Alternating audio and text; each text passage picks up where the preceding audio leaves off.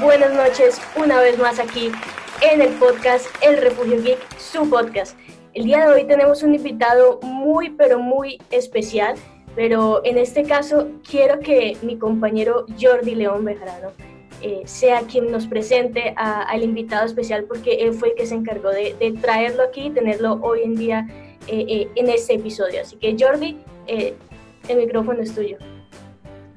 Hola a todos, bienvenidos al episodio número 9 del podcast Refugio Geek. Eh, soy Jordi, como saben, y hoy traemos a, una persona que yo he admirado desde que empecé a ser parte de la comunidad DC en español eh, hace unos dos años, por allá finales de 2018. Eh, antes tenía un canal YouTube llamado Roberto, pero ahora todos, todos lo conocemos porque habla de, de DC en general, lo conocemos como Álvaro Luthor, directamente desde el templo de Azarat, llega al refugio geek. Hola Jordi, ¿qué tal? Muchísimas gracias por invitarme a ti y a, Valeria. Eh, bonita presentación, también te digo. Muchísimas gracias.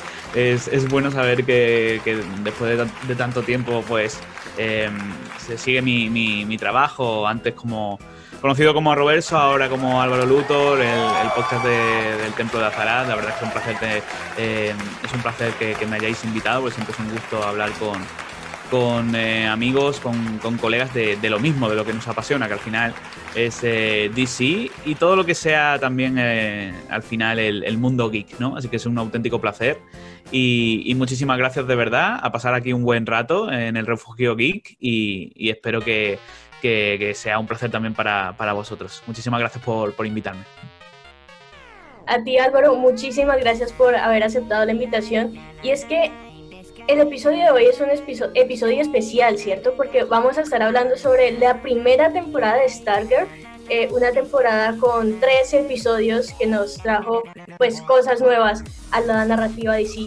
Así que pues es, es muy especial para nosotros pues tenernos a ti aquí hoy y pues Jordi, vamos a empezar con lo que es, con el episodio de hoy. Así que eh, voy a hacer un corte pequeño y te voy a dar a ti la magia de la edición para que entremos a el tema del día de hoy, ¿vale?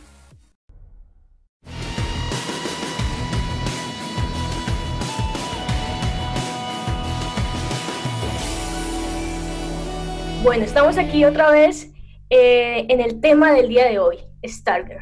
Jordi, tú habías estado esperando esta, esta serie por mucho tiempo y pues habías estado esperando... Y, realmente no por ella, sino por la JSA. O sea, realmente no por ella, sino por la JSA y creo que todos. Sí, sí, sí.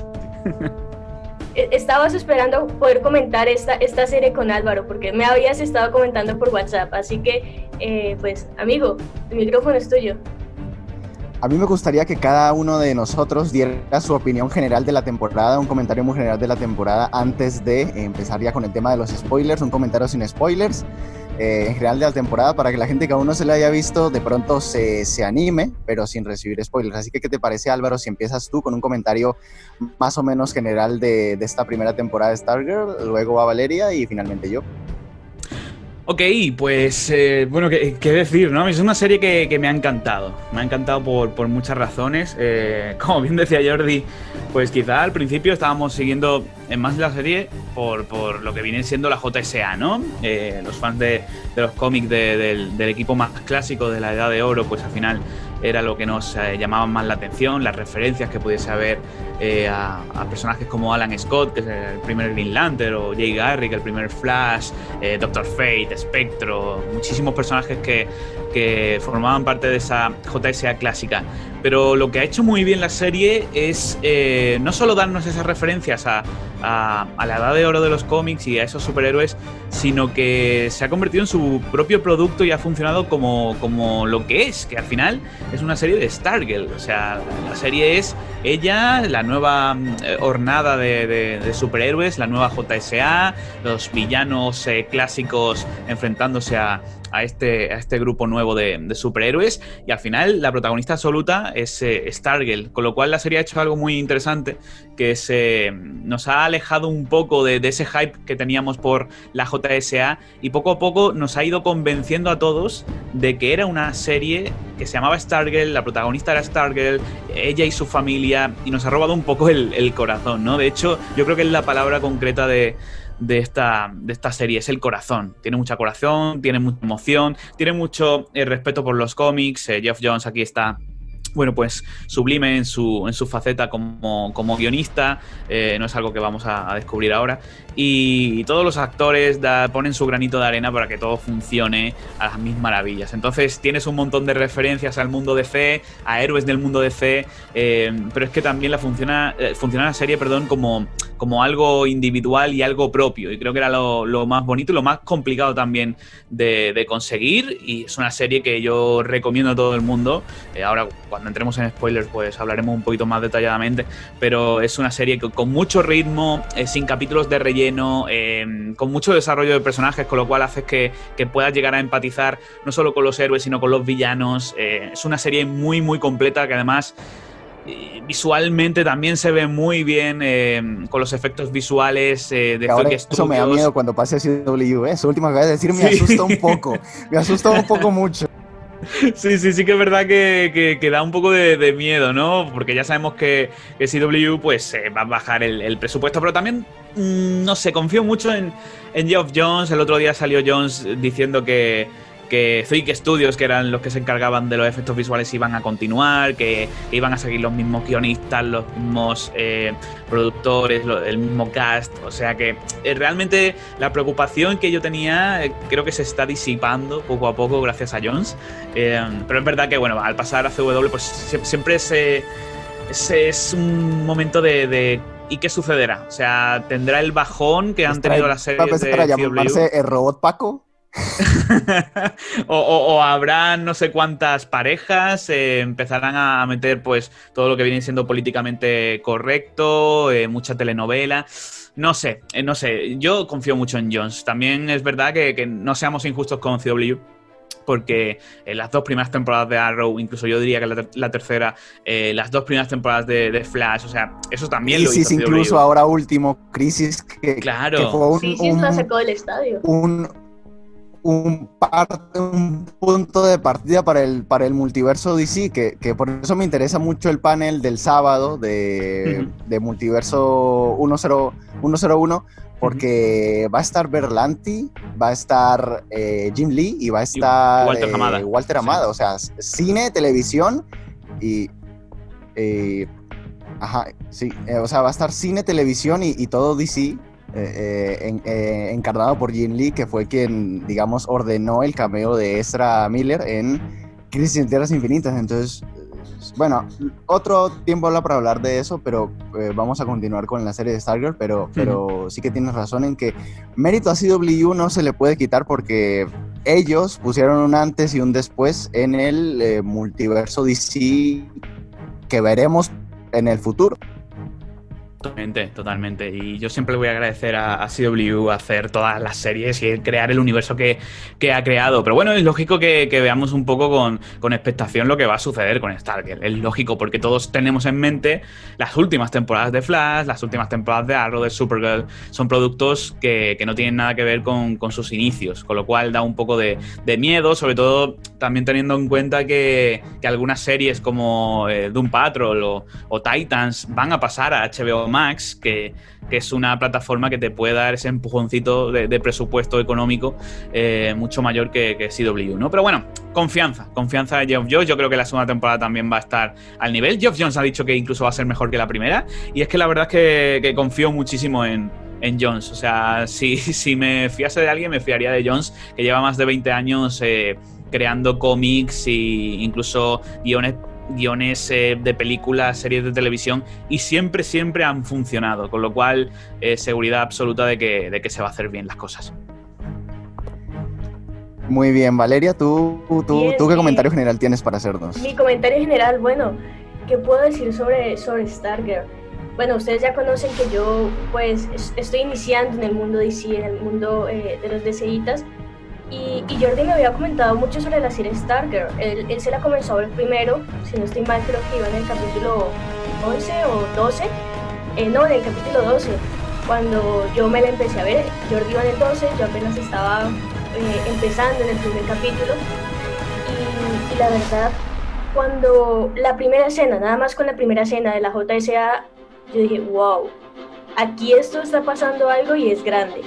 Me gustó mucho el hecho de que el formato sea de tres episodios, eh, que como le dijo Álvaro, no hay episodios de relleno, sino que pudieron hacer esta narrativa de una forma espléndida.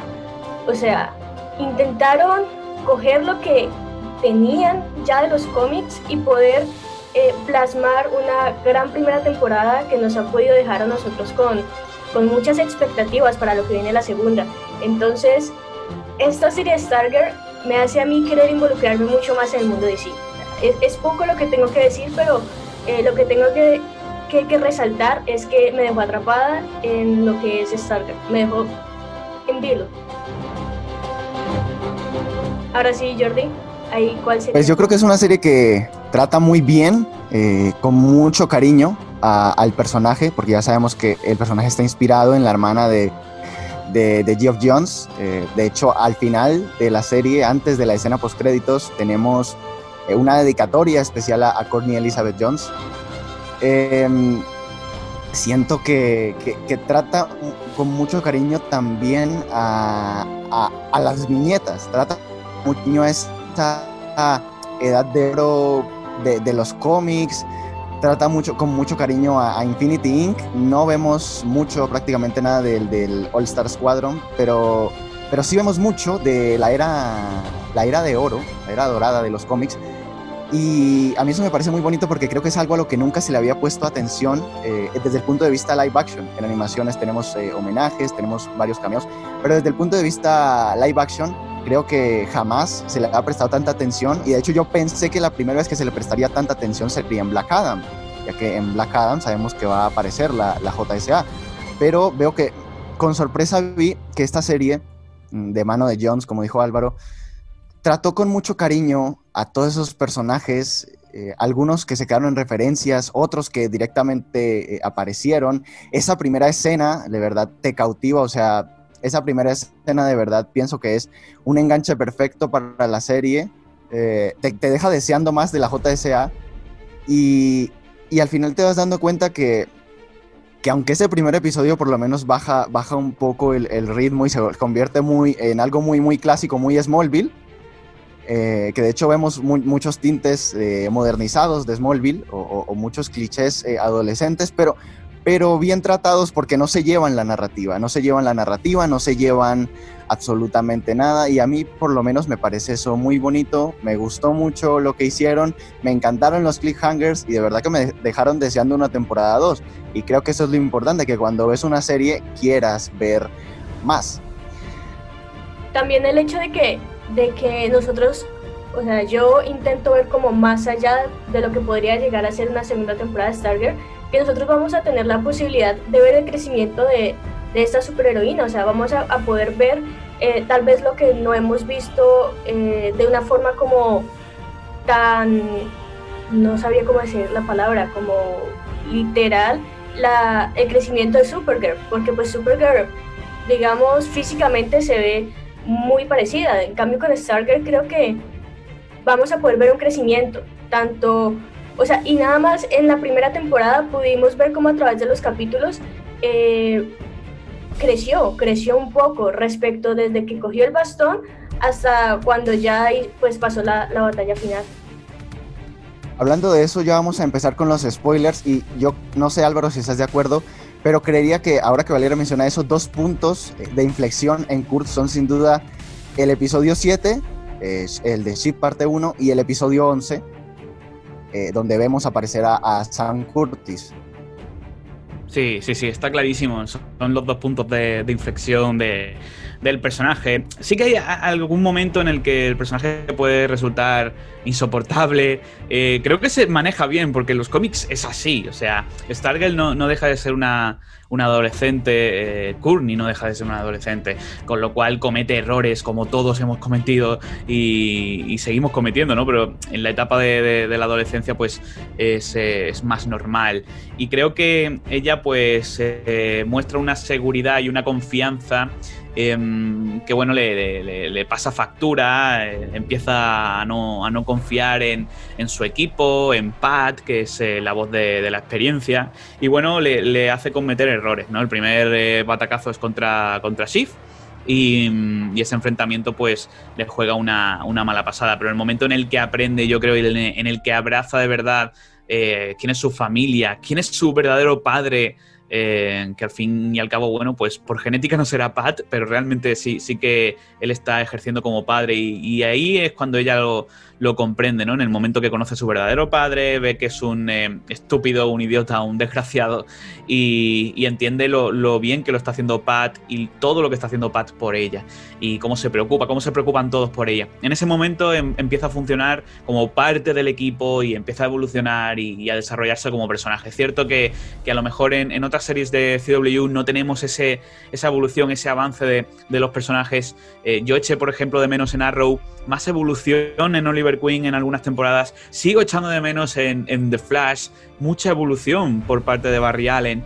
Y, en, The Flash ya es un problema porque la sexta temporada, que creo que tú lo dejaste, creo que tú dejaste la serie en la sexta temporada. Al final sé, más o menos lo que pasó porque vi los capítulos así un poquito de, de, vuelta, ¿no? Pero, pero sí, la, la dejé, no, no, estoy viendo los episodios como tal, creo que lo y es que Barry ya no es el protagonista, creo que ese es el problema de esa temporada 6, que Barry dejó de ser el protagonista hace mucho.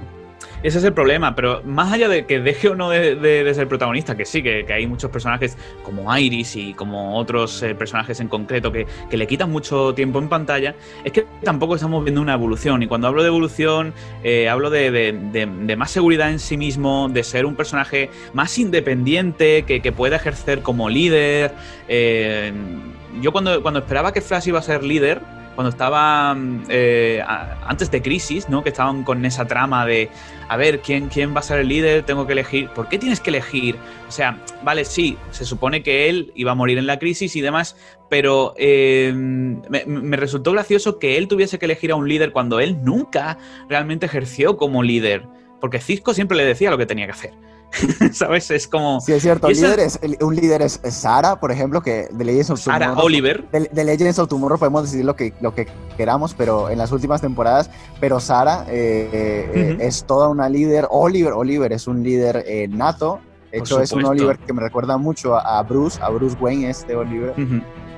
Y, además que, bueno, que, Barry al final es el segundo héroe que hemos visto en este universo, ¿no? Que debería ya, con, siete temporadas prácticamente a la espalda, debería ejercer como tal y ser más independiente y, no sé, y sacrificarse, ¿no? Por el equipo. Y toda esa evolución que, a lo mejor le falta a estos personajes en, en esas series, en Stargirl la vemos eh, poco a poco, em, seguro que lo vamos a seguir viendo en próximas temporadas y no solo en, la protagonista, en Courtney, sino que estamos viendo evolución en los personajes secundarios, ya sea positiva o negativa, porque Owlman eh, también tiene una evolución, o sea, se pasa toda la temporada queriendo venganza sobre Solomon Grundy, el bueno de Rick, y al final perdona a Grundy y lo deja irse y, ejerciendo como un verdadero héroe. Eh, con Wildcat pasa lo contrario al final con, con Wildcat. O sea, la supermoralista que, que, que termina haciendo lo contrario con Brainway, que termina diciendo no, pero es que no puedes matar porque, porque matar no, no se puede hacer. Y al final es ella quien eh, termina en contraste haciendo lo que Rick al final entendió que no debía hacer. Por eso decía que, que, es un desarrollo tanto positivo en el caso de, de, Rick como negativo en el caso de Yolanda. Pero siempre tenemos una evolución que, que se puede explorar en la segunda temporada y eso es uno de los puntos muy fuertes también de, la serie. Perdona, Valeria. No, dale. Eh, no, yo quería comentarte que para resaltar en la primera temporada es que nosotros podemos ver esta evolución tanto en los personajes principales como secundarios de una forma natural en pocos episodios. O sea, no es algo que se vea como demasiado forzado, es algo que se ve natural y resalto eso, que, que hicieron un guion muy bueno para cada uno de los personajes. Total, total, totalmente. O sea, es, que se, se, ve un muy buen trabajo de, desarrollo, de motivaciones. Eh, si hablamos de los villanos, Icicle, Brainwave, sí que han podido de, quedarnos una... se, nos queda han una podido matarlos mejor, eso sí. Sí, sí, sí, sí, eso es lo que iba a decir. Se nos ha quedado la sensación un poco de, de que quizás no han cerrado del todo bien pero sí que han sido dos villanos muy interesantes que han desarrollado en cada capítulo, que han tenido sus motivaciones, que incluso empatizabas con ellos. Eh, llegas a un momento en el que empatizas con Icicle y dices, mm, a ver, incluso lo que quiere llegar a hacer no se, no se ve tan mal, ¿no? Eh, incluso los personajes de Stargirl lo, van diciendo, oye, pues no está tan mal con lo que, lo que quieren hacer. Realmente luego las consecuencias sí que están mal, ¿no? Sí que son negativas, pero eh, tienen unas motivaciones y demás. Sí que tuvieron que cerrar un poquito mejor para darles ese toque de épico a, a los villanos. Es verdad que Brainwave cae muy fácil, Icicle también cae fácil, aunque un poquito eh, mejor que Brainwave. Igualmente es, es quizá de, los aspectos más negativos por, poner uno, ¿eh? La verdad es que en general me ha encantado la serie, pero por poner uno, decir que, los villanos eh, merecían un final mejor, sobre todo porque se les había tratado muy bien durante toda la temporada y el final nos deja un poco, bueno, con mucho... se fue muy apresurado para mí en la, en la palabra. Ya le decía a Jordi que era como en la primera escena de, de que vimos de Stargirl, como eh, pues la Injustice Society arrasó completamente con la JSA y como ahora esta JSA nueva, eh, apenas pues evolucionando, pues puede acabar con esos dos personajes de una forma tan rápida. A ver, también es cierto que eh, luego te explican que fue una emboscada. Te explican que en el episodio 10, si no estoy mal, te explican que, que Jordan pues ordenó que hicieran una emboscada a la, JSA esa noche eh, y al final pues quien sobrevivió aparte de Pat fue por ejemplo la hermana de Starman que al final Brainwave la terminó matando. Que yo, yo tengo una duda con eso porque primero te dicen es que eh, la encontré helada. Henry le, le dice a, su padre cuando todavía no tiene eh, la memoria Henry King Jr., le dice a Henry King Sr., le dice, me dijiste que encontraste a mamá helada, pero después te dicen que realmente fue Henry quien, quien la mató. O sea, yo donde tengo mucha confusión con eso, porque si la encontró helada, a no ser que le haya mentido a su hijo, que también es posible, o sea, es Rainwave, y fue capaz de matar a su hijo, ¿por qué no sería capaz de mentirle? Digo yo que no entiendo, o sea, si la encontró helada, ¿cómo es posible que la haya matado él? Yo, yo, yo... Es probable, probable.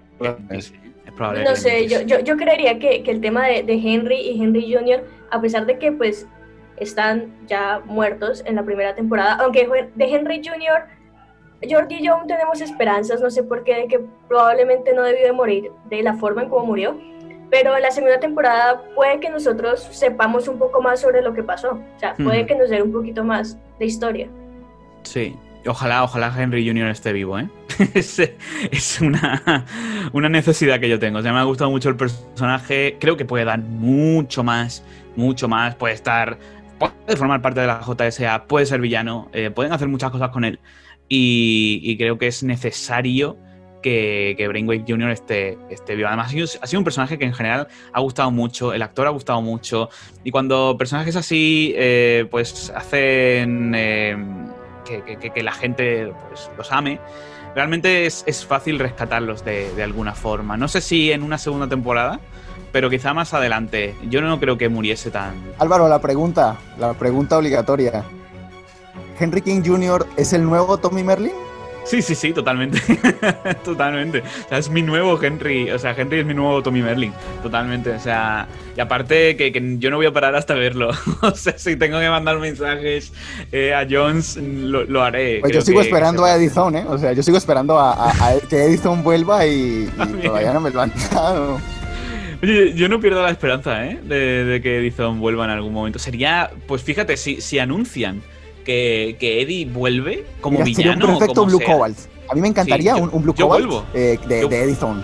Y además que, sí, Blue, eh, Cobalt eh, o, cualquier personaje velocista, incluso que el mismo Godspeed, el verdadero, fuese también Edison. O sea, podrían hacer miles de cosas que, que yo vuelvo instantáneo a ver la serie. O sea, sería para mí un, regreso que, me haría volver a, ver la serie. Pero bueno, sí que es verdad que, en Henry Jr., pues que, es que, repito, si, si, se conoce al personaje de los cómics, se sabe que se puede rascar muchísimo y se puede desarrollar mucho al personaje, ya sea de, ha sido forma negativa o ha sido héroe. Sí, sí, totalmente. O sea, que, hay esperanza. Yo creo que hay esperanza. Es verdad que el actor le vi una entrevista el otro día y, y cerraba un poco la puerta, en plan, no, yo estoy muerto, ya. Sí, pero ¿qué vas a decir? ¿Sabes? Entonces yo espero verlo. Quién sabe. No, claro, si los fans lo reclaman, seguro lo podremos ver tal vez en la segunda o tercera temporada, creo yo. Pero otra de las cosas. O quizá en una última, como hicieron con Merlin. Oh, claro, al final, al final lo vimos a Tommy, ¿eh? O sea, quizás no de la forma que querían muchos, pero al final eh, yo lo único que quería ver, aunque sea por un episodio, es a, Tommy Merlin como el Dark Archer. Y lo vimos. Mm, se las arreglaron para verlo. O sea, hicieron que, los fans tuviesen un capítulo con, esa petición. Quién sabe, yo, yo creo que, sí, que escuchan a los fans y además es un personaje. El mismo Jones lo sabe, porque la muerte que, ha tenido es una muerte que al final yo siempre digo lo mismo. Si no se ve el cadáver, Cuidado. Si no se ve el cadáver, eh, se pueden hacer muchas cosas. Eh, no se sabe porque el, mismo Brainwave padre dice que, él mata a su hijo y, a, su vez tiene como más poder, ¿no? Como que ha absorbido el, poder de su hijo. Eso es muy eh, relativo y se pueden sacar muchas lecturas sobre eso. Por cierto, Álvaro, otra cosa es que cuando Yolanda le dice a, Brainwave, vi morir a Henry y ahora te veré morir a ti, se oye muy sutilmente, o sea, esto puede ser mi imaginación, ¿no? Pero se oye muy sutilmente un efecto de cuando los eh, King, los Brainwave, utilizan eh, el poder mental. Eso, eso lo he escuchado. Muy, esa teoría la he escuchado por ahí. Sí, sí, sí, he escuchado esa teoría por ahí. Quién sabe, ¿eh? Podría ser un guiño. O sea, Jeff Jones es el, ese es el mago de, la referencia y los y de las cosas que tienes que ver eh, la serie varias veces para darte cuenta. O sea, que podría ser perfectamente lo que dice Jordi. Sí, sí, ojalá. Bueno, eh, hablemos un poco de em, otros personajes. Ya hemos hablado de Courtney, hemos hablado de un poco de Pat, hemos hablado de, de, Henry, de Rick, de Rick hemos hablado un poco. Hablemos de un personaje que no nos va, no nos va a tomar ni, ni dos minutos hablar de ella, de la Doctora Medianoche de, lo inútil que fue, creo que es de los personajes que menos eh, evolucionó. Al final le dieron un poco esa, ese cierre dramático eh, con la muerte de, de, Chuck. Bueno, de, una inteligencia artificial, pero digamos que es una muerte. Ya sabemos cómo, es esto. Em, ¿Qué opinas tú de ese, de ese personaje? Yo personalmente a mí me gusta, eh, le he tenido varias veces lástima al personaje por lo enfrascada que ha estado en la vida con sus padres eh, y, lo, y los que no ha tenido amigos nunca. Le, he tenido mucha empatía, mucha, no lástima, sino como que me ha dado penita ese personaje. Pero sí que es cierto que si hablamos de evolución, pues poca. Hmm. Yo creo que ese Beth es el personaje realmente que menos me ha gustado de, de todos, es probable no me desagrada del todo, también os lo digo. ¿eh? Es, un personaje que hay que darle más tiempo y, que sí que sí que empatizas con, ella. Eh, con todo el tema de Chuck y, demás, y te pones triste, y la verdad es que te duele ver como su, único amigo, porque al final e, esa es la, historia de Beth, que ella se siente sola y para una vez que encuentra a alguien que está con ella, eh, se lo arrebatan, ¿no? Es, una, una historia... Me quedé esperando que conociera al búho. Yo sinceramente En, el capítulo final me quedé esperando que conociera al búho del doctor, de, de, pues, de Shuk, del doctor Minda, original. sí, sí. esperando eso. Yo creo que lo harán en la segunda temporada. Eh, se están guardando muchos haces en la manga eh, para la segunda temporada, pero sí que sí que es verdad que esperaba, esperaba eso. Igualmente, eh, también tienen que encontrarle una utilidad al búho porque realmente en este contexto, en la historia que, que querían contarnos, me daba la sensación de que el búho no, no, tendría que, hacer nada o no podía hacer nada. También es verdad. Eh, entonces, que quizá le encuentren una historia para la segunda temporada. Eh, no, tengo, no tengo idea. Eh, de hecho, yo tengo la, la, sensación, tengo la teoría de que el Doctor Medianoche original está vivo. Al igual que. ¿Spoiler? Eh, eh, efectivamente. O sea, es. Eh, tened, en cuenta que el Doctor Medianoche, cuando lucha contra la, Liga de la Injusticia, es llevado por, por Shade, por las sombras de Shade, que es el personaje, uno de los personajes que entran en ese. A uno de los cliffhangers, sí es cierto. Sí. Con lo cual, hay que tener en cuenta que Shade no es un villano como tal. O sea, Shade, yo creo que no mataría a nadie a no ser que, que él esté. Que él lo necesite hacer, ¿vale? Eh, tengo la sensación de que Shade tiene preso al Doctor Medianoche en algún lado. Y que ese vacío que siente eh, Beth como con, con, la ida de, Chuck va a encontrar al verdadero Chuck. Es decir, al verdadero Doctor Medianoche en algún momento y se van a hacer amigos y creo que ella podrá seguir el legado de ese Doctor Medianoche eh, original. Podría ser, es una de mis teorías porque Shade, repito, es un personaje que no es, no es un villano tipo Icicle o Brainwave, él, es un antihéroe, mejor dicho. De hecho, lo dijo Dragon King, para la sociedad de la injusticia él es un traidor. Em, Shade siempre hará lo que le apetezca a él y lo que le venga bien a él. Es, eh, su ego, es, es un personaje muy egocéntrico y, que piensa siempre en sí mismo. Entonces, no creo que Doctor Medianoche estuviese muerto y creo que hay una posibilidad de verlo la segunda temporada. Y Shade es un personaje que puede dar muchísimo, muchísimo juego y estoy convencido de que, de que lo hará en la Season 2. Vamos a saltar un poco un lugar eh, que yo quería llegar al final, pero ya que mencionas eso, Álvaro, eh, el cliffhanger de la última escena nos abre la puerta que, a que o sea, ahora la pregunta es entonces, ¿cuántos personajes de la JSA siguen vivos? Aunque, creo que esa sería la, la, la, la, pregunta que nos deja, si es que este fuera el verdadero... Voy a decirle Sylvester, porque es que no me siento cómodo diciéndole Starman, eh, eh, porque pues ya sabemos que en, en, esta adaptación Sylvester es Starman, pero en realidad Sylvester es eh, Star Spangled Kid en, las, en las viñetas. Sí, Starman es Dead Knight. Yo creo que antes de que pasemos a, a, este punto de lo que estamos comentando en Stargirl, yo creo que deberíamos de hacer un pequeño corte y luego de ese corte hablar sobre ese tema. ¿Qué te parece? Me parece perfecto, Valeria. Vamos a hacer, poner una, una microtanda, una cortinilla y, y vamos allá.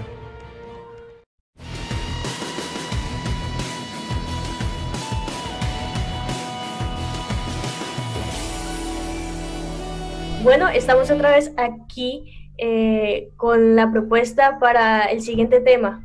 Jordi, eh, ¿cuál era la propuesta que, tenías para seguir hablando? Eh, más que una propuesta es, creo que una pregunta que deja abierta la serie, que en caso de que Sylvester siga vivo, el Starman de, de esta adaptación, perdonen los perros, que nunca faltan en estos episodios, nunca faltan, siempre aparecen de alguna forma.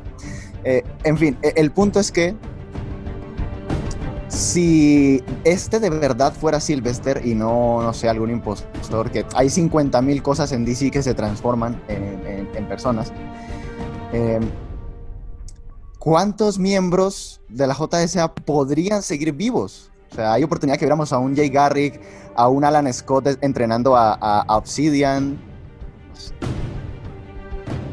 es que es, complicado porque, como decíais, ¿es el verdadero Starman? O sea, ¿es el verdadero eh, Sylvester? Yo tengo muchas dudas de que sea, porque al fin y al cabo, Pat también. Lo, vio, lo vio morir. O sea, lo enterró, lo. No sé. Es, muy raro.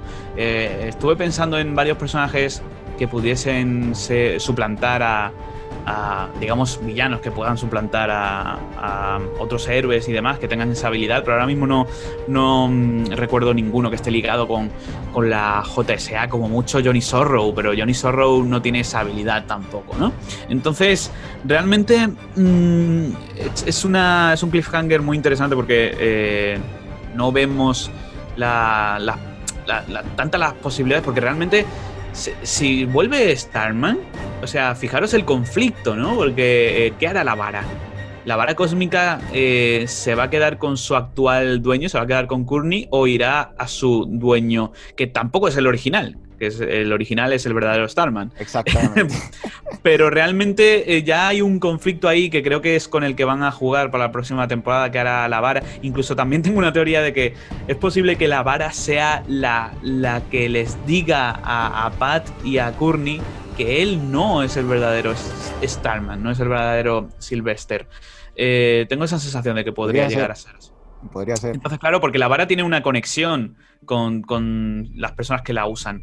Entonces, y de seguir vivo, digamos que iría a buscarlo, ¿no? O sea, Exacto, En lugar de o sea, estar con Kurt, iría, iría a buscar a, a, a Claro. Sylvester. Claro, claro. Es que es, es muy raro. O sea, ese cliffhanger que nos han dejado es. Te, va a hacer pensar, pero yo creo que te va a hacer pensar durante toda la- temporada. Van a jugar mucho con eso. Entonces, bueno, posibilidades de que. Yo estaba esperando, qué? de, de Cliffhanger estaba esperando otra cosa. Eh, estaba esperando, Ah, sí, no yo- sé, yo estaba- algo yo estaba esperando- Lantern, sí, que creo, los que, creo que es lo más genérico, creo que todo el mundo está esperando eso, eh, pero no sé, hasta algo de Jay Garrick, como buen fan de Flash que soy, que yo creo que jamás lo iban a mostrar, pero no sé, algo de, no sé, un Wally West, considerando que estamos en, en Blue Valley, aunque bueno, ya van a ver como 50 Wally West porque eh, el, el de Kanan Lonsdale, va a aparecer, se supone, en Titans, o sea, entonces, pues tampoco lo veo tan posible, pero, pero, pero no sé, yo he sido fan de Flash desde hace mucho tiempo, Ujú.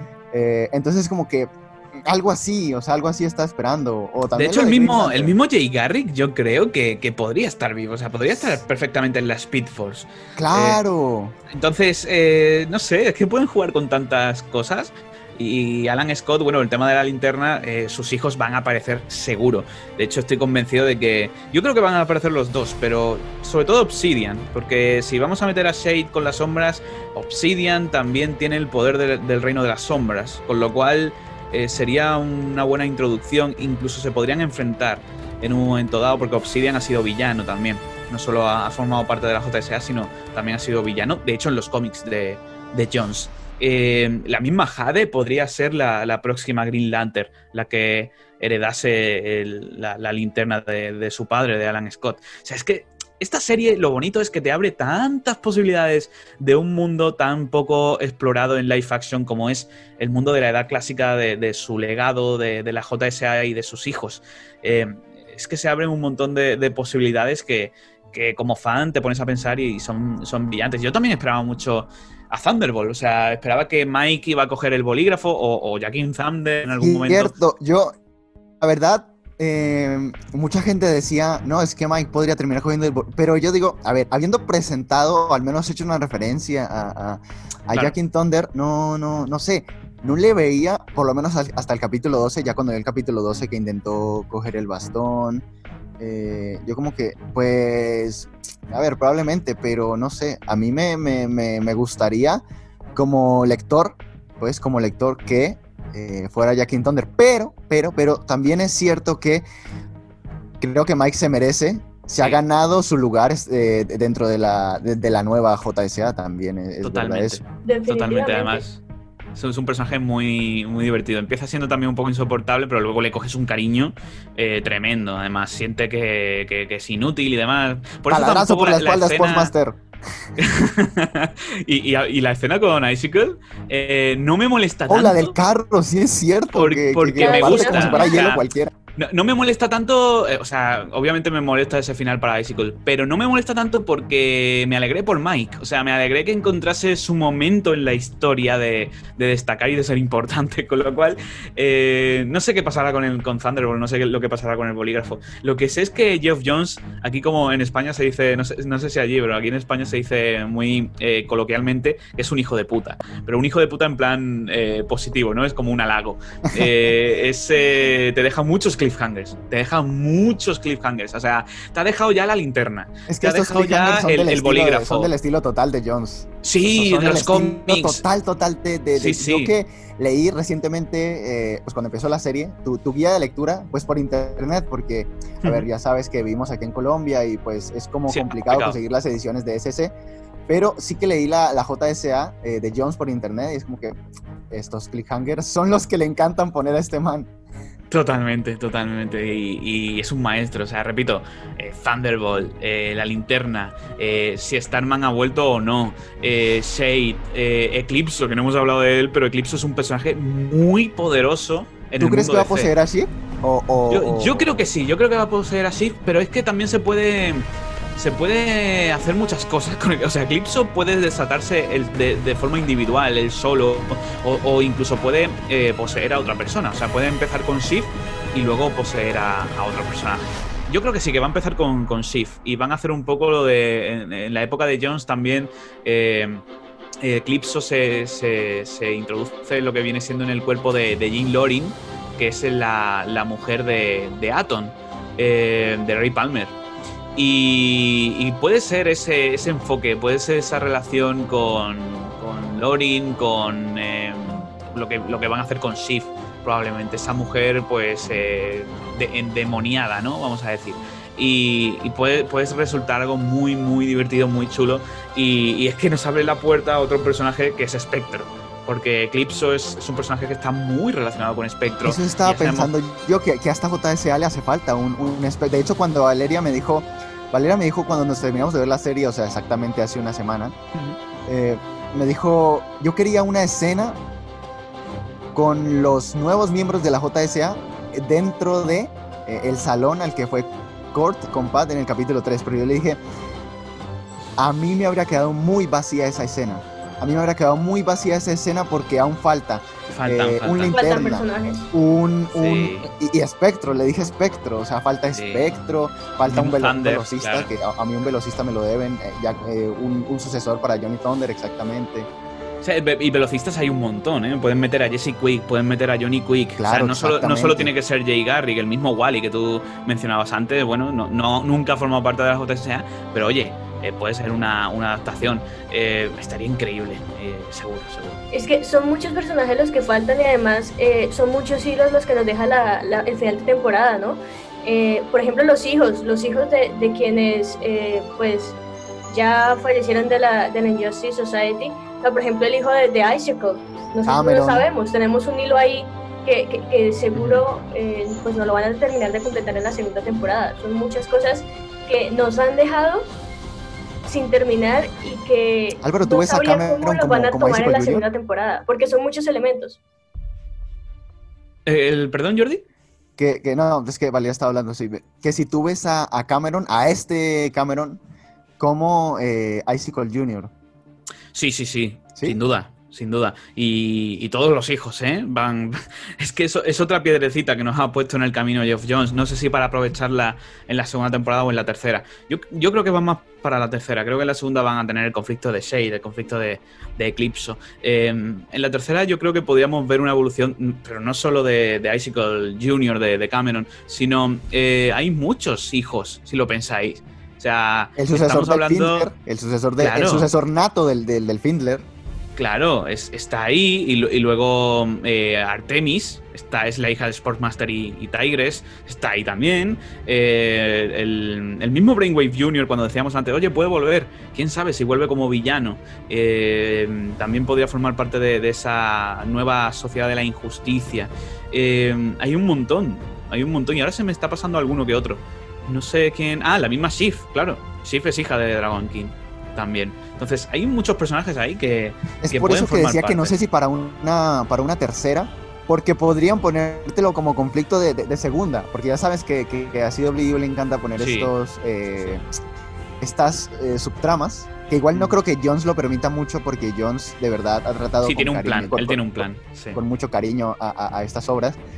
Pero lo que digo es que pueden meter que liderados por Sif eh, y con el poder de, de, Eclipso, digamos, eh, ella vaya reclutando a una nueva Injustice Society, que esto igual es un poquito una teoría mía, porque también es cierto que, que Shiv eh, se vio que es una persona que, por tanto lo que le negaron, lo que menos va a querer ahora es trabajar en un equipo. Por todo lo que le negaron. Yo, estoy contigo, Jordi. Además, creo que lo comenté en el, en el debate que tuvimos el otro día en el canal. Ella, además, conoce a todos. O sea, es la única que conoce a todos los hijos, porque ella conocía a los padres, ¿vale? Entonces es la única que puede reclutar a los hijos y hacerles ver la realidad de quién eran sus padres. Entonces es, algo muy interesante y, nunca hay que perder de vista que mm, Shift es la villana icónica de Stargirl. O sea, Stargirl tiene una némesis en los cómics que es Sif, y Sif siempre va a estar ahí. Es como para Barry Allen eh, Reverse Flash o como para Oliver Malcolm Merlin. O sea, siempre hay un némesis. Y para Stargirl es Sif. Fue así desde, desde los primeros cómics suyos. Y de hecho, en la, en la JSA de, Jones, eh, Johnny Sorrow, que es un villano que a mí me encantaría ver también con, en, la serie, además muy, muy poderoso también. Eh, él es el que mm, recluta a una nueva sociedad de la injusticia y en esta nueva sociedad de la injusticia formaba parte Shift. Con lo cual es muy interesante el camino que, pueden eh, brindarnos para, una próxima temporada. No sé si se van a atrever ya en la segunda. Eh, podría ser que una mitad de temporada se dedicasen a, enfrentar a esta nueva sociedad de la injusticia y otra y en otra parte pues resolver todo el tema de Eclipse. No sé cómo lo harán. No, no, veo a ellos tampoco haciendo eso. Hablando de mitades de temporada, esto me preocupa bastante y es el hecho de, si es cierto que Jones tiene un plan, estamos de acuerdo que Jones tiene un plan, pero eh, CW no, no, te va a no te va a pedir tantos o tan pocos capítulos como te los pide, eh, por ejemplo, DC Universe, que DC Universe, a pesar de que, bueno, ya, ya DC Universe está, estamos en el funeral, asistiendo en este momento al funeral de DC Universe. Sí. Eh, durante las temporadas de Titans y las, las dos temporadas de Titans y las dos de Doom Patrol que llevamos hasta ahora, e inclusive las dos de Harley Quinn, por mucho que sea una serie de, animación, se ha preocupado por eh, mantener el, que sean capítulos bajos para no eh, explayar la narrativa más allá de lo que debería irse. Y me preocupa, sí, yo parece estar entendiendo esto, pero, pero primero dijeron que iban a poner 13 capítulos de Superman y Lois. Ay, Superman y Lois es una serie que me asusta tanto. a mí eh, también. después, dijeron, ahora la semana que pasada dijeron que 15. Y de, dos en dos, de, dos en dos me llegas a 23 y de otra vez. de dos en dos me llegas a 23 otra vez. claro, dentro de un mes dirán, no, hemos, hemos renovado para 23 capítulos. no, no, no, no lo sé, no lo sé. Es que tengo miedo porque con Batwoman empezó así. Batwoman eh, empezó con 13 capítulos fijos ¿vale? Y luego acabó con 22 o 20 y tantos. Em, exactamente 20, por todo el tema de, la pandemia. Exactamente, del virus. Entonces, eh, lógicamente, realmente, a ver, tengo miedo, pero confío en que se queden 15, porque, em, a ver, entiendo que, que CW también tiene ahora mismo muchísima, muchísimas series en parrilla y muchas series de superhéroes en parrilla. Entonces no le conviene hacer series largas y, más ahora que, ha incluido a, Stargirl, que repito, tiene Black Lightning, eh, Batwoman, eh, Legends of Tomorrow. Black Lightning funciona ah, bien así. Black Lightning es una serie que ha funcionado bien así sus tres temporadas. Bueno, la primera y la segunda, digamos que eh, no fueron lo mejor del mundo, pero la tercera a mí me gustó, o sea, yo me la vi toda y a mí en particular me gustó la, la tercera temporada. Creo que Yo no la vi, pero, pero me han dicho lo mismo que tú. O sea, todo el en cuanto a CGI, creo que es. Sí, en cuanto a CGI, creo que es de. Tampoco es, tampoco es HBO Max, pero creo que es la mejor de esta última temporada. Obviamente, sin contar, pues, Crisis. Claro, claro, claro. A ver, Valeria, estás un poquito callada. A mí me gustaría que, que, aportaras aquí. Tú, tú, yo sé que tú eres muy amante de la Roverso, pero tampoco, también tienes que entender, ¿no? Eh, ¿Con qué limitaciones podría enfrentarse eh, Stargirl eh, ahora que va a pasar a pertenecer a la cadena que produce la Roverso? No, claro, yo, yo la verdad he estado, escuchando a, pues, los comentarios de ustedes dos, porque al respecto, pues son, son pocas las cosas que, que podría comentar yo. Entonces he estado escuchando más o menos y, ello, cuando, cuando tenga como el comentario ahí que sea posible, eh, lo doy.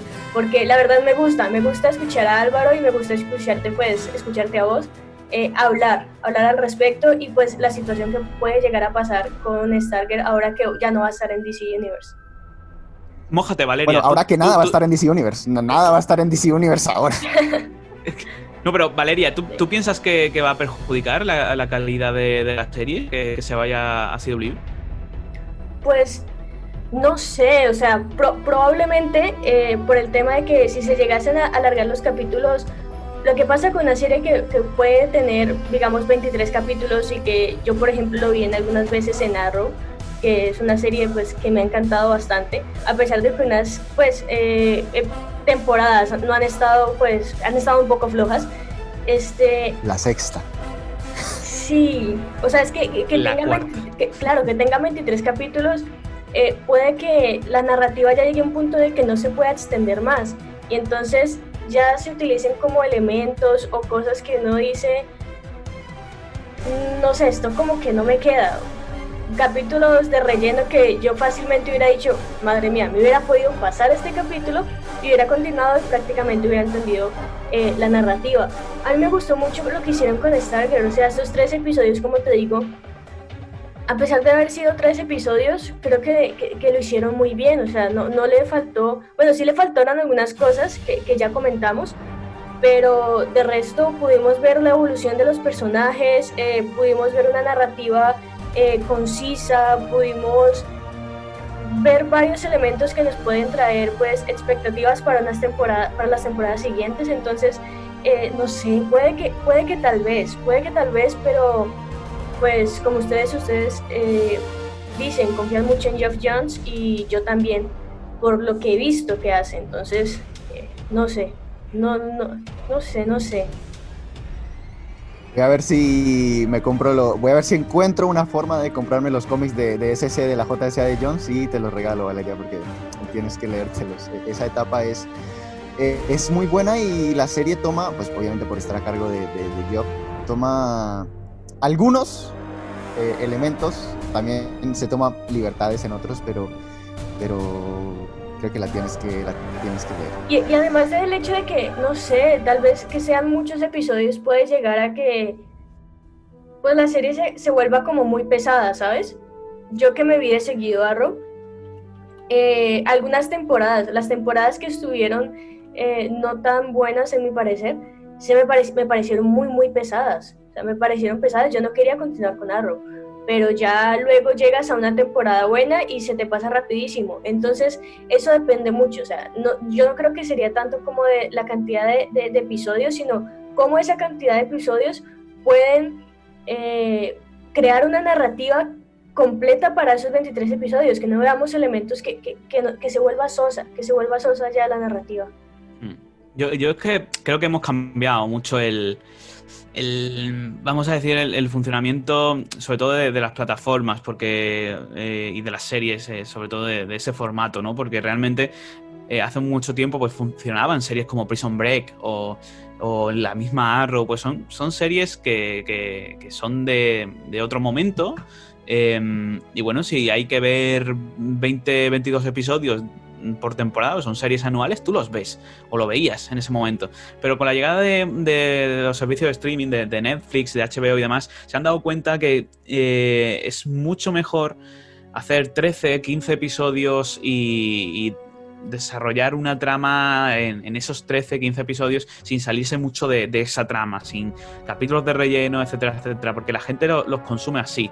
Em, no hace falta hacer como Netflix que, te, que te eh, ponen los, todos los capítulos o todos los episodios el mismo día, no hace falta, pero, pero sí que se han dado cuenta que, la gente devora eh, los episodios e incluso eh, creo que puede llegar a funcionar mejor a nivel presupuesto, a nivel económico, siendo pues eso, 13, 14, 15 episodios y, funciona muy bien. Y creo que pues eso, las series antiguas era un, otro formato distinto, a la gente no le importaba tanto ver capítulo tras capítulo de, de 50 minutos eh, durante prácticamente medio año. Pero ahora es, es, eh, totalmente diferente. La gente lo que quiere es más ver las series de forma más rápida. Es una consumición mucho más rápida y, creo que, eso hay que tenerlo en cuenta, ¿no? Que se ha cambiado mucho el formato de hacer las series de televisión. Ahora se busca un producto más cinematográfico, más semejante al, cine. Eh, entonces, yo creo que, la gente ahora le cuesta muchísimo. A mí ya me cuesta. Me cuesta muchísimo ver una, temporada que, tenga 22 capítulos. Porque me pierdo. Me pierdo. Si, si como dice Valeria, pues se centrasen en, contar la, historia de forma narrativa que quieren contar, como han hecho muchas veces en temporadas de Arrow en temporadas incluso de Flash, las dos primeras de Flash, etcétera, pues no, no pesa tanto, no se hace tan pesado, pero eh, creo que últimamente no saben manejarlo muy bien y te meten capítulos de relleno, capítulos con personajes que no importan a nadie y eso es lo que hay que tener cuidado. Yo tengo la esperanza que, eh, aunque haya pasado a CW Stargirl, se mantenga con sus 13 episodios. Si quieres añadirle alguno más, pues bueno, 14, 15, no, no estaría mal, pero, pero no más de ahí, porque creo que más de 15 episodios ya es alargar el, el chicle. Y ha manejado muy bien, o sea, ha manejado muy bien estos tres episodios en la primera temporada y que continúen así en la segunda temporada sería maravilloso, la verdad. Stargirl me ha encantado por eso, por eso, por la forma en cómo, cómo han sabido manejar la historia en, en esos tres episodios. O sea, nosotros nos dimos cuenta que no es necesario tener 23, 22 episodios para tener una, una buena temporada. Sería importante que CW entendiese eso para todas sus series, porque para todas, para todas. Porque, porque CW tiene a cargo muchas series, eh, no solo de DC, pero, pero tiene mayoría de DC. De hecho, eh, Espacio DC, Espacio DC, eh, que de hecho va a estar en el directo de Álvaro, que ahora vamos a hacerle un poco de, promoción que no necesita, que, no, necesita porque él es más grande que nosotros por mucho, pero sí, Alex de, de, Espacio DC tuiteó el calendario de CW para este otoño. Y es, es, raro verlo sin series de DC. Bueno, tiene Swan Thing, pero es, pues es que Swan Thing no es de ellos. Claro. Pero el punto es que deberían entender ese, ese cambio, que ya lo de Arrow sirvió para su momento, pero ahora todo es diferente. Además es que el presupuesto es, es mucho mejor hacer un, una temporada de 13 episodios porque puedes eh, organizar el presupuesto de forma mejor, con más calidad. Puedes eh, invertir más en el CGI, en un par de capítulos, en, efectos visuales. Si, si, haces una temporada de veintitantos episodios, tienes que reestructurar el presupuesto a esos veintitantos episodios. O sea, tienes que pagar a, más actores, tienes que pagar a los mismos actores que salen siempre más veces, tienes que hacer, eh, tienes que pagar las localizaciones, también muy importante. O sea, que todo ese presupuesto se te va en eh, simplemente, pues eso, localizaciones, actores, trabajadores, productores productores y puedes utilizar ese presupuesto en 13 episodios para dar un producto de mayor calidad. Que además sabemos que CW puede hacerlo. Puede hacerlo. Em, lo hizo en Arrow las dos primeras temporadas, lo hizo en Flash. O sea, ¿qué, qué, problema hay ahora con el presupuesto? ¿Por qué las series han bajado tanto de, calidad? Esa es la pregunta que, se deberían hacer. Sí, es, una pregunta buena para eh, otro episodio de, de, este podcast donde habría que ahondarla totalmente, o sea, que fuera el tema central del episodio. Pero eh, es, para mí me parecería importante que eso, que CW, ahora que tiene Stargirl, viendo la experiencia de su primera temporada, que rompió en audiencia, o sea, aplastó a, esta temporada de Supergirl, que, tuvo su mínimo eh, eh, en audiencia, la, la, aplastó, aplastó también, bueno, a esa no las aplastó tanto, digamos que Flash del millón no, no, no bajó, pero pero igual superó por mucho a, las series que aún tienen este, este formato. Entonces yo creo que sería un mensaje porque como tú lo dices, no solo es bueno para el consumidor, sino también económicamente para ti. Es, ganar y ganar, ganar para nosotros los consumidores y ganar para eh, la cadena como tal. Total. ¿Y cómo, salió la última temporada de Arrow? Eh, fueron 10 capítulos. Exactamente. Y 10 capítulos de calidad, cada uno de ellos. Entonces el problema quizá no, no es que CW haya perdido la magia ni nada por decirlo, es que yo creo que no ha sabido eh, modernizarse con los tiempos en los que vivimos. Son tiempos en los que eh, cada uno en su casa tiene dos, tres servicios de streaming. Yo, yo por ejemplo, eh, puedo permitirme pagar Disney Plus, Netflix, HBO, tengo todas las plataformas y tengo muchas opciones de... No, Álvaro, a uno que le va a tocar decidir si, si es Biomax o, o Disney Plus o sea, literal, cuando llegue HBO Max eh, y Disney Plus, que Disney Plus llega en noviembre, si no estoy mal aquí. sí, en noviembre en Latinoamérica, efectivamente. Sí. Y eh, HBO Max va a llegar, de hecho, primero aquí. Eh, sí, HBO Max va a llegar primero Aquí. eh, va a tocar decidir, o sea, creo que va a tocar. Ah, yo lo tengo claro, ¿eh? Yo lo tengo claro, ¿eh? HBO Max, pero. A ver, yo, yo sí, yo lo tengo claro, yo quiero HBO Max. Pero estamos con una persona, estamos Valeria, Valeria quiere Disney, ¿no? Sí, sí. es que Valeria es una Marvelita absoluta. Claro, yo, yo, yo, yo tengo que escoger, yo me voy por Disney. Claro, por las series, las series de Marvel y todo lo que, lo que supone Disney. Eh, Valeria, ¿tú, ¿tú pagarías eh, los 30 dólares que se está diciendo por, por ver Mulan? Dios, no, no, me pareció. Eh, no, ahora que, en estos días salió que probablemente, eh, ojo que primero se dijo, no, esto es para este estreno, es de momento, es una decisión exclusivamente. Y después salieron por ahí que no, que es probable que Black Widow también. Hombre, yo pagaría 30 dólares si, si me tienen a Scarlett Johansson aquí al lado viendo la película conmigo. Ah, de eso te lo pago, pero de resto, ¿crees que somos ricos? No, no, y menos nosotros no ganamos en dólares, ganamos en pesos colombianos, así que eh, no, no, no, no, no, yo no. No, yo puedo querer mucho a Disney, pero especialmente a Marvel, así fuera, fuera 30 dólares por la de Black Widow, no, yo espero. yo no pagaría. Ah, cierto, cierto que, Disney Plus eh, viene también muy fuerte con las series de, de Marvel. Eh, yo espero con muchas ganas varias series de Marvel y, ahí sí que habrá que elegir quizá, ¿no? Eh, pero HBO Max... Lo tuyo es, es El Mandaloriano en octubre. Ah, sí, sí, sí, por supuesto, por supuesto. Y todo lo que venga de Star Wars. o sea, todo lo que venga de Star Wars va a ser. Pero también tengo muchas ganas de, Marvel, de, Winter Soldier, eh, Falcon and the Winter Soldier, eh, la, serie de Loki, todas las que vienen, de hecho. Moon Knight, aunque no se dice mucho de, ella, es uno de mis personajes favoritos de Marvel y creo que puede estar muy bien. O sea, todas las, las series que vienen de Marvel tienen muy buena pinta. Pero igualmente, si comparamos catálogos de lo que viene siendo las dos plataformas, me quedo con HBO Max, con diferencia. Sí, señor. Sí, señor.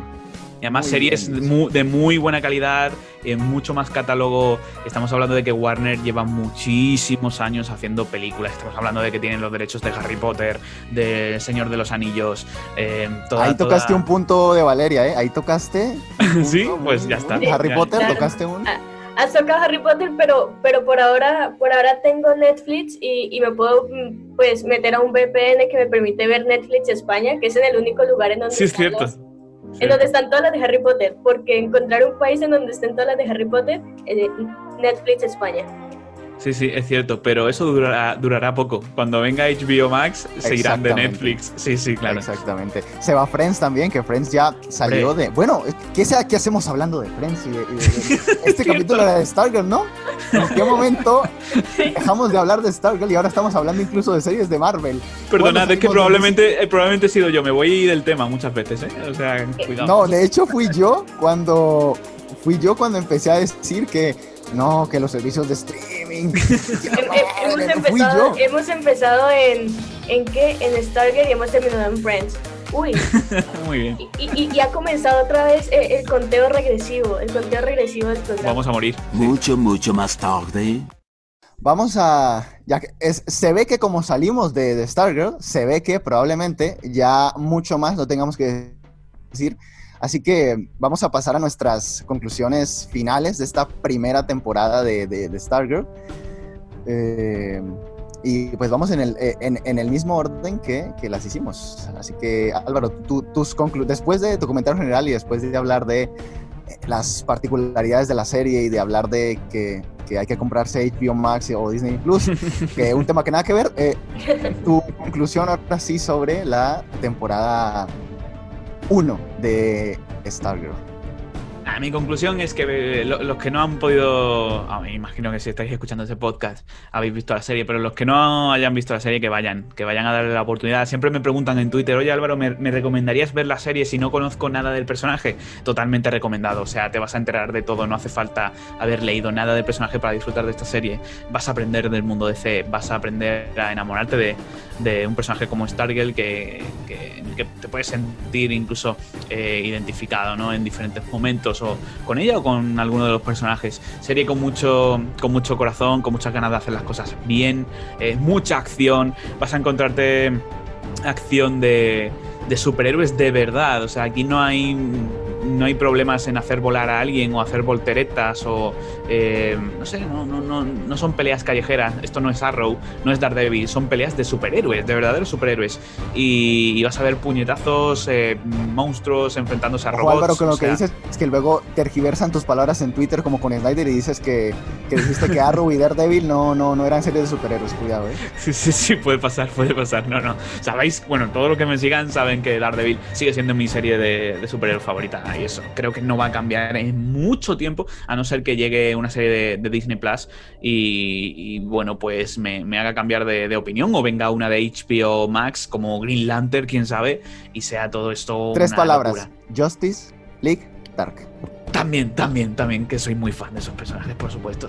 Pero Daredevil es mucho Daredevil y, y repito, Stargirl no va de eso, no va de, peleas callejeras, son peleas de superhéroes. Vas a ver a, a por ejemplo, dar de puñetazos a un monstruo como Solomon Grundy. Solomon Grundy luchando contra un robot gigante que es Stripe. Eh, la misma vara cósmica hacer cosas maravillosas. O sea, estamos hablando de que son puras peleas de superhéroes, pura acción de superhéroes. Tiene mucho corazón la serie. Tiene personajes como Pat, del que no hemos hablado, pero es maravilloso. Es un personaje interpretado por Luke Wilson, eh, que, lo hace de forma espectacular. Media serie. Em, y, no hablamos de él por estar hablando de The Friends.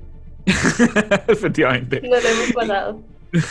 y realmente, o sea, es que todo, es que todo. O sea, Stargate es una serie que ha sorprendido a, propios extraños. O sea, eh, eh, sé de mucha gente que no esperaba nada de la serie y han salido encantados. Con lo cual, mi conclusión es que espero y deseo que mantenga el nivel en la segunda temporada porque ha sido una gran sorpresa. Creo que se pone eh, muy en la cima de, de, las series de C que hemos visto. Sí que siempre está el conflicto. Bueno, de un Patrol, Stargate. Bueno, de un Patrol es un producto que como serie probablemente sea mejor que Stargirl, pero Stargirl es, otra cosa, son series que, es difícil comparar, ¿no? Entonces Stargirl para muchos será la, mejor serie de DC probablemente actualmente, ¿no? Hablando en, esos términos. Con lo cual, totalmente recomendable, con muchas ganas de ver la segunda. Hemos hablado de los cliffhangers y, y creo que, no hay mucho más que decir. Nos han dejado la miel en, los labios para, para saborear en la segunda temporada y estoy convencido de que de que va a mantener el nivel. Es que confío ciegamente en Geoff Jones y en, su trabajo y, con que se mantenga el nivel de, efectos visuales, de, actuaciones. La música, por favor, es probablemente de las mejores músicas que he escuchado yo en, una serie de superhéroes. Me ha la música, a mí también, es muy, muy buena. De hecho, muchas canciones las quise chasamear porque yo Dios, eh, me gusta, me gusta. Y, muy bueno. Y, hace, hace combina muy bien, combina muy bien con, las situaciones. Sí, sí, sí, totalmente. La lista de temas son, son modernos, o sea, son temas también que conocen muchísimo la gente. Eh, es, una, es una pasada. O sea, yo no puedo decir mucho más. A mí me ha encantado. Si, si no eres fan de los cómics o, del personaje, a lo mejor las disfrutas un poquito menos. O sea, la vas a disfrutar, pero si eres fan de, los personajes, si has leído un poquito de la JSA, como decía Jordi, de, Jones o cualquier parte de la JSA clásica, eh, vais a disfrutar muchísimo de la serie porque hay montones de referencias y eso es al final lo que nos hace hacer teorías y, pensar en personajes que podrían salir. Yo en el momento que vi eh, a Shade en el cuadro, yo estaba convencido de que Shade iba a salir en algún momento. Y eso es lo bonito, las piedrecitas que te va dejando en el camino Geoff Jones para que tú digas, este personaje puede salir aquí, puede salir por allá. es, una serie de, 10, espero que siga manteniendo el nivel. Eh, bueno, por mi parte, Stargirl. Stargirl es una serie estupenda. Yo, eh, como tal, les digo, soy nueva en el mundo DC y, y me ha parecido increíble la forma en cómo es que, que, evolucionan los personajes, eh, la música, como comentó Álvaro, es increíble, nos dejan muchos elementos, son muchos elementos que, en los primeros episodios uno dice, hay algo, hay algo, y al final termina siendo, y a pesar de que hay algunos que no, eh, como por ejemplo el bolígrafo, que pues no vimos absolutamente nada de, del bolígrafo eh, rosa en la, en la primera temporada, pues probablemente lo podamos ver en una segunda, y son muchos elementos que, que nos dejan con intrigas, supieron hacerlo muy bien, eh, como, pues como me ha dicho Jordi muchas veces, eh, esto es un nuevo comienzo para el mundo de, de, DC Comics, perdón, de, DC. Entonces, eh, así ustedes no, no, conozcan mucho sobre los superhéroes de DC, les recomiendo que empiecen por Stargirl. Stargirl es una muy buena serie, lo supieron hacer muy bien. los tres episodios maravillosos y yo estoy aquí esperando, esperando para una segunda temporada. Todos. Eh, mi conclusión rápida es, retomo eh, lo que dije al principio, es una oda completa a la, edad de oro. Si no la has visto, yo porque, no, es que es DC, DC hace puras, DC hace puras martas. No, amigo, eh, creo que hay, hay mucho que aún falta por explorar. Y este fue el inicio del camino y yo sinceramente estoy dispuesto a caminar con esta serie. Estoy muy contento, quedé muy feliz con lo que, con lo que vi, con lo que oí más bien. Eh, y, nada, yo estoy expectante una temporada 2. Estoy muy, muy, muy, muy, muy, muy, muy contento por lo que nos puedan mostrar, que va a ser cero prácticamente en la DC Fandom de este sábado, porque obviamente no han rodado nada pero algún plan que, que sí puedan comentar, cualquier cosa que muestren chiquitita me va a dejar más hypeado de lo que ya estoy. Gracias Jones, gracias eh, DC, por favor CW, no la cagues.